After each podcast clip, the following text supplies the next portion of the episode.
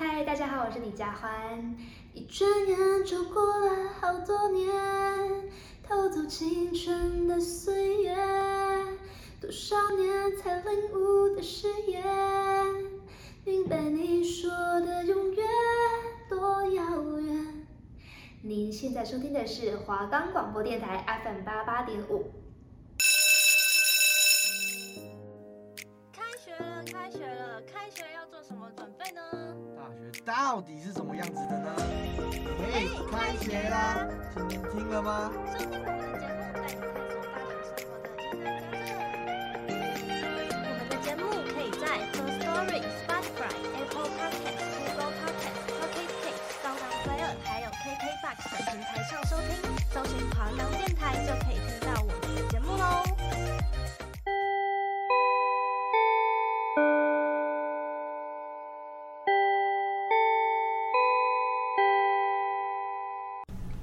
Hello，大家好，欢迎收听，嘿嘿，开学啦！我是 Mina，我是 Piu Piu。那我们上次没有做下集预告，为了就是要让大家，就是给大家一点惊喜啊。我们这一集要讲的就是有关大学生打工的经验。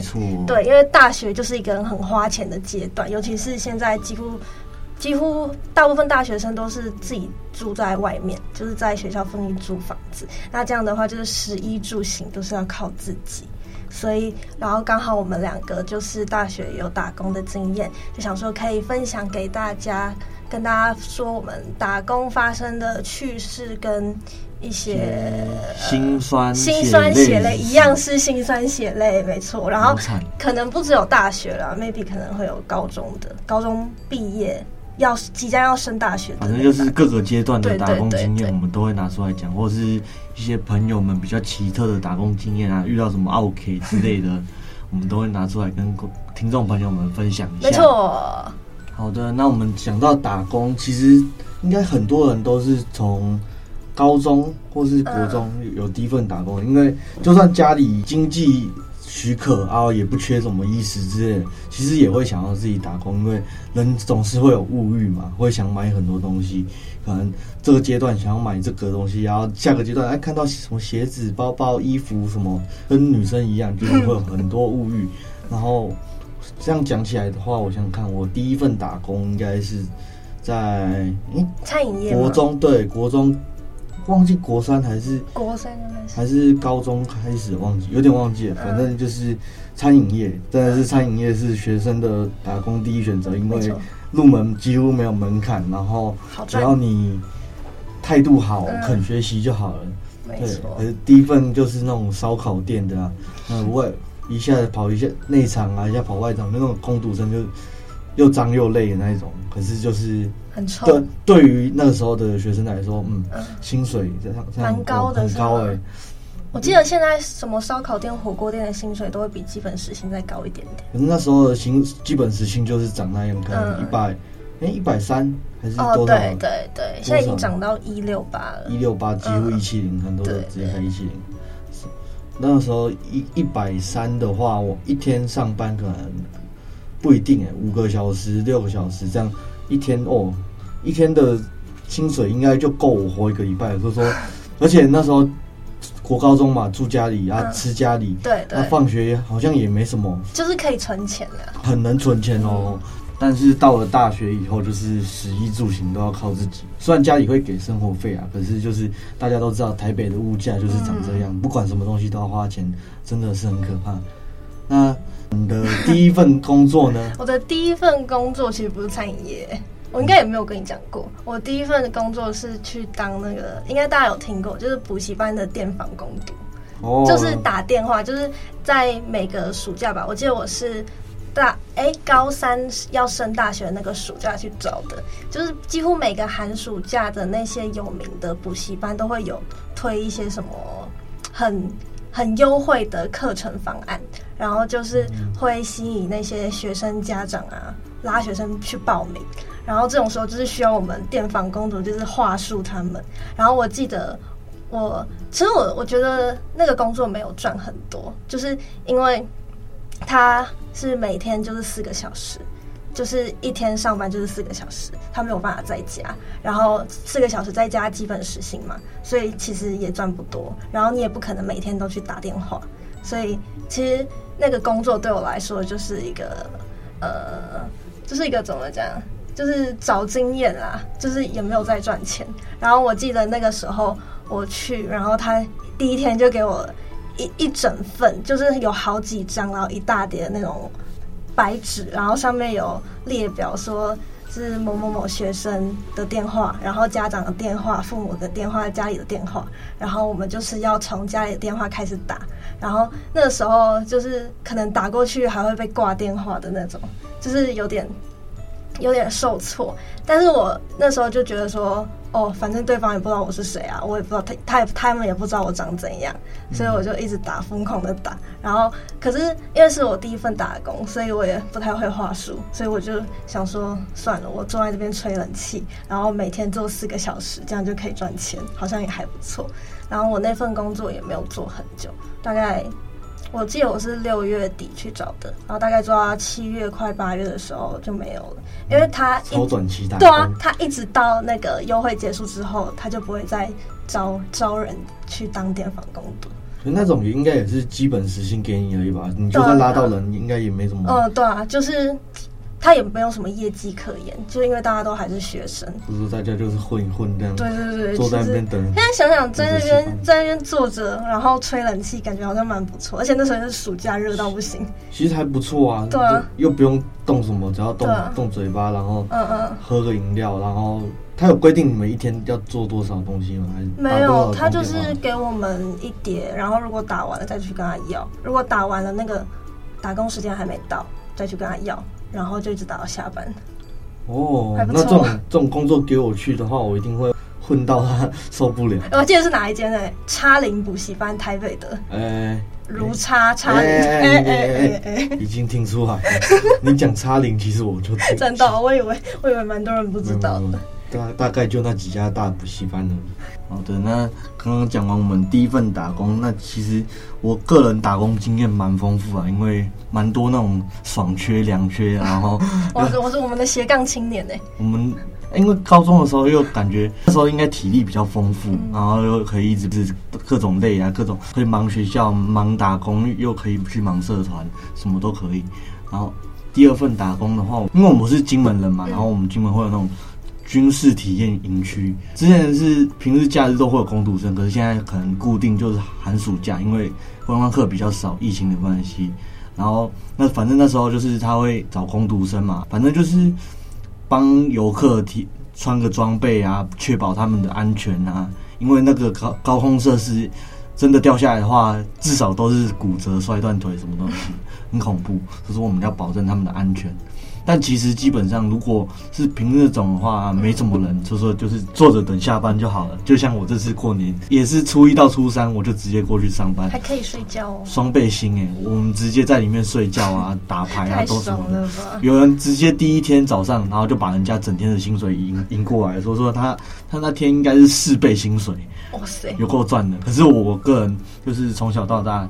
过年的牌运都不佳，所以说我不敢打牌，我怕我那几天赚的东西全部都还回去给人家了。听到了吗？大家想赚钱、想要打牌或者想要偷懒的话，可以过年再先飞去金门过，过年找我。但是其他的话就还好。啊，还有另外一份打工，就是因为这两份打工几乎是同时的，所以说我不知道他大概什么时候，因为班都偏少。有一个，另外一个是就是金门嘛，大家都有听说会三节配酒。那三姐配酒，他就会有那种，就是很多很多人都会把酒寄过去给什么什么亲戚朋友啊，就是说他，因为我们配酒是在乡乡镇公所那那那里面嘛，然后人家一走出来，然后就是外面会有很多摊贩，就是就是每一家货运公司，可能这家是什么黑猫宅急便啊，那下一家是什么另外一家宅急便之类的。然后就是会有工读生坐在那边，然后人家走过来就问他说：“哎，有需要寄酒吗？”然后就是就帮他填资料什么东西的。其实后来变成酒券吧，因为很少人会去直接领领那些酒啊出来给我们寄，他就是给我们酒券，然后我们帮他登记资料，然后现在公司就会帮他把酒领出来拿去寄。那好像也蛮凉的，很凉，真的是我打过最工最凉凉的工，都好凉。哎，都是拿基本时薪吗？还是会更高？那时候哎、欸、没有，我那个技九的工读生高于基本时薪很多。这么闲还可以这么高？对啊，而且他供餐又供饮料，然后那大哥又三不五要不要肚子饿，要不要叫个外送什么东西？好扯哦，好开心啊！我这边打工的要死要活，然后居然有这种这么闲的动作，真的。真的来来台北之后，我就不知道哪找哪里找这种这么凉的工作啊！等一下再聊到我自己的工作。那你你自己后来就是除了刚刚那电访工读生之外，还有什么？我自己的第二份打工就跳蛮久。跳到好像大一下学期了吧，就大概隔了半年。然后我就开始去找餐饮业，我是去找我家附近新店新店那边的一间牛肉面店。然后它不是那种传统的，它是在类似一个百货公司里面的美食街。对对对，就是在那个美食街里面，然后会有很多餐厅的其中一间。段叉叉牛肉面。哎，干嘛这样子？像我在哪里打工？我没有说谁啊。这样大家一定听得出来，上网查一查就知道。你刚刚讲的也蛮明显的，什么无叉叉里。我在我在哪里打工都被大家知道。对，反正那是我第一个餐饮工作，然后我觉得还好哎，就是因为它也没有到很复杂，就是可能收收碗盘啊，然后结个账，然后做个小菜。然后也不用洗碗什么的，然后还有就是平常外场的工作，招呼客人什么的。然后我记得有一个我印象蛮深刻，就是我遇到我遇到蛮多客人，就是那个时候我会被我们店长就是叫去门口揽客，然后就是有蛮多客人就菜单都不看，然后就已经写牛肉面店了，可他们又又就是不看，然后就问我说：“你们店里有卖饭吗？”然后我就想说，嗯，你们没有没有没有看过那是牛肉面店吗？然后我就说没有哦。然后我一开始就会很有礼貌的说不好意思，没有哦，这样。然后工作久了，我就会直接跟他说饭在隔壁，就是好气哦，因为我们我们店隔壁是猪排。对，就是日式猪排店，哦，对，然后就是会有饭嘛，定时那种的。然后我就说，呃，饭在隔壁哦，我没有这么凶啊，我就是我就是对，就是让他知道饭在隔壁这样。啊，听听起来就是会被客诉的那种。没有，而且我觉得还好，因为其实我工作的时候不耐烦的时候，真的是还蛮明显的。嗯、然后，可是那个时候，可是那个时候已经开始戴口罩了，所以我觉得应该看不出来吧。毕竟我的眼睛也不是那种会有敌意的眼睛，是吗？对啊，反正不会被客诉啦，因为反正那时候也没有名牌啊，也不会有一个名牌告诉大家我是谁。对，然后我觉得第一份打工跟第第一份餐饮业的打工，我觉得他们的福利还算蛮好的，因为毕竟是那种大公司连锁的嘛，所以也待遇也不会差到哪里去。但是因为在那边上班的那边也不是什么学区，所以在那边上班的几乎都是已经出社会的大人，然后还有一些是有年有年纪的长辈，所以我在那边没有办法遇到跟我同年龄层的工读生。对对对，就是跟我一样是学生的工读生，然后跟那些长辈我也就是顶多工作上面的谈话吧，然后其他事情也聊不起来，所以我觉得在那边工作就是。就是等于是我自己一个人啦，但是我一开始也不会觉得说怎么样，因为我想说反正就是出来赚钱，然后认识谁又很重要嘛。可是自从我找了第二份餐饮业之后，我就觉得同事会影响你愿不愿意继续在那个环境下面工作。我想想看，我我后来那两份工作就是因为班比较少，然后就可以一直持续持续到然后高三毕业，然后就后来来台北读书嘛，然后。就一开始就大一就觉得什么都没没什么事，然后可是大一的时候我还没有车，所以说就是想下山有点困难。嗯、啊，打工我听说美食街跟外面的打工有点会坑学生，所以说我就没去。然后到了大一升大二的暑假吧，那时候想说暑假闲着也是没事，然后回金门又是又是在家里，啊，这样又感觉好浪费生命。所以说我大概。四五月的时候，我跟我阿姨讲说想去他们店里打工，他们是连锁的那个一个服饰品牌，嗯、台台湾的服饰品牌。OK，对，不用讲，应该大家大概知道是什么东西。反正就是想说，嗯，有至少有个后门，然后可以直接帮我卡一个位置。然后其实它比我想象中的累，因为我想说服饰业嘛，嗯、我看那些工读生，平常我们去逛街买衣服的时候，那些工读生就真折衣服啊、挂衣服啊。好像没什么事情要做的，然后结果自己进去第一天，我们会有考核，因为那种连锁的一定都比较严，然后，然后前三天还是前五天都在考试，就是他会教你东西，然后隔天会会考你，然后还有东西要背，什么代号什么代号的，呃，还有他们的一些专业术语，然后他们东西放哪里，其实那些，诶，它是一个劳力跟脑力都要同时并行的工作，反正就是考核蛮简单的，只要你有动脑去背，应该。都算蛮简单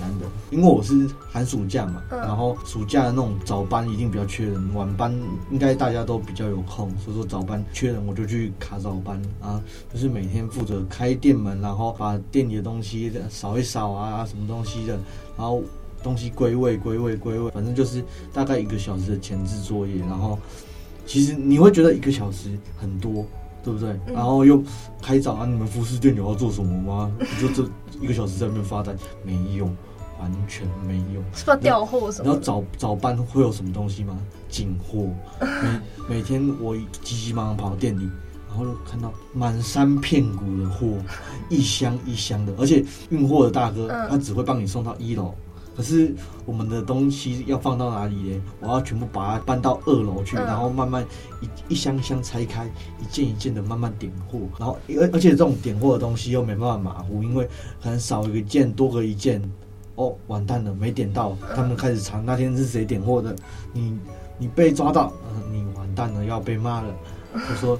就是每天都要兢兢业业的在工作，然后其实我去那边打工差不多三个月，后来因为我们上一集讲到的加爸妈宿营什么的，然后就被被迫中断这打工了。但我觉得这种连锁的服饰店就是比较不用像那种夜市里面的小服饰店招呼客人。哎、欸，没有没有，我那间刚好在西门，西门大家知道什么东西吗？就是。学生呃，或是一些外籍的移工会比较多，就是他们可能假日啊，或是平日晚晚一点下午，他们就开始去逛。我那时候最讨厌的就是什么国定假日啊，什么什么五四三的，就是会一拖拉苦的学生，嗯，或是一拖拉苦的大妈，什么东西的都跑出来，我就想说，完蛋了，今天看起来是不好搞。通常那种。大家会有个感觉，就是上班上久了会觉得，完蛋，今天好像人、嗯、人会很多。看那个天气啊，看那个什么东西的。我就是看天气。真的，阳明山，他他打工在阳明山，对。我的第二份餐饮业是，我是找学校附近的，因为我，哎、第一份餐饮业是找家里附近的。我那时候就只有假日回家的时候顺便去打工，我觉得太累了。然后那个那一份也是大概做三个月就没了。然后后来我。一直做到现在，就是我去找学校附近的。我们学校附近除了那个美食街之外，还有另外一个区域是给观光客的。然后就是假日六日的时候会比较多人。然后那边就是有蛮多那种异国料理。然后我是在一个意式餐厅打工。对，这就是我第二份打工。然后我是从去年去年暑假八月的时候吧开始做，然后一直做到现在还有在做。然后。我为什么刚刚会讲说，为什么刚刚会讲说同事会影响工作的环境，就是因为我这一份打工是找学校附近的嘛，所以就会有认识蛮多别的系的，就是可能跟我差不多年纪也是文大的，就是同事。然后我就觉得说一起工作嘛，然后可能有时候店里也会揪一起去吃饭，然后唱歌什么。然后我那时候其实我一开始的时候还不觉得说，我就觉得说我没有必要加同事的联络方式，因为反正我也不可能在这间店打工这么久，可能之后就离职了。对，然后后来我就是想说，好吧，因为都反正都变成朋友，那就加一下，反正多一个人脉也多一个朋友嘛。然后后来大三的时候就发现，好像真的还蛮。需要人脉的哎，所以在如果有同事在听我们节目的话，我之后可能会邀请你做什么做什么，做什么来宾？对对对对，可能啦，可能。你好像在压榨你的同事。然后，然后就是我觉得会上阳明山来吃饭的那种客人啊，就是都会是很有钱的嘛，价位都偏高，也不可能会有学生来吃啊，少部分的学生才会来吃，几乎都是那种已经组成家庭的那种社会人士，一家大小来对对对对对赏花，然后就变成说他们的有时候有些人的态度有点不太好，少部分啦，大部分的客人还是都蛮有礼貌的，但我还是就会遇过那种讨厌的那种客人，对，就是 OK，对，就是 OK。然后我之前有遇过一个阿伯来吃饭，然后他也是带着他的家人，然后。他的其他老婆什么小孩？他老婆 不是他的他的老婆小孩，其他家人态度态度都很好，唯有他这个人就是很讨厌，很想很想揍他。就是就是他会一直问我说，为什么你们餐点上这这么慢？其实蛮多客人都这样的，但是他的态度是我遇过最差的。然后他就是一副我欠他的样子，然后就问我说什么：“你们厨师怎么做餐做这么慢什么的？”然后大家也知道，做餐做这么慢这种事不是工读生能决定的啊。我们只是一个领基本时薪的工读生呢。虽然说客虽然说客人有问题，第一个接洽的是我们没错，但是也不可以用这种态度啊。我们也只能一直跟他说：“我去里面帮你确认看看哦。”这样。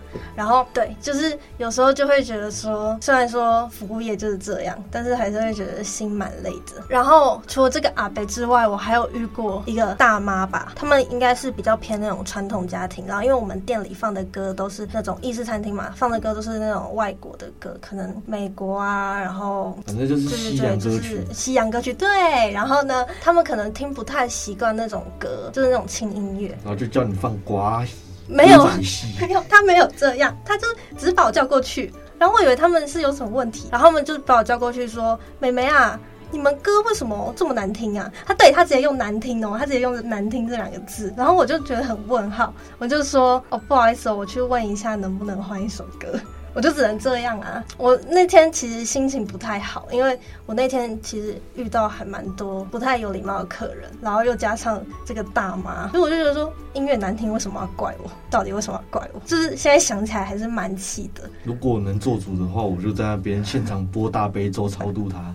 我被气死，然后后可是后来其实我也蛮少站里面餐厅里面，因为我们除了外场工作，还有内场工作，我们还有一个是领台，就是我们会在餐厅的外面摆一张桌子，然后就是会有服务生在那边招呼客人，然后决定位置啊、定位、接电话什么的，然后就是招揽、招呼走过去的客人，就是把他们拉进来揽客的概念。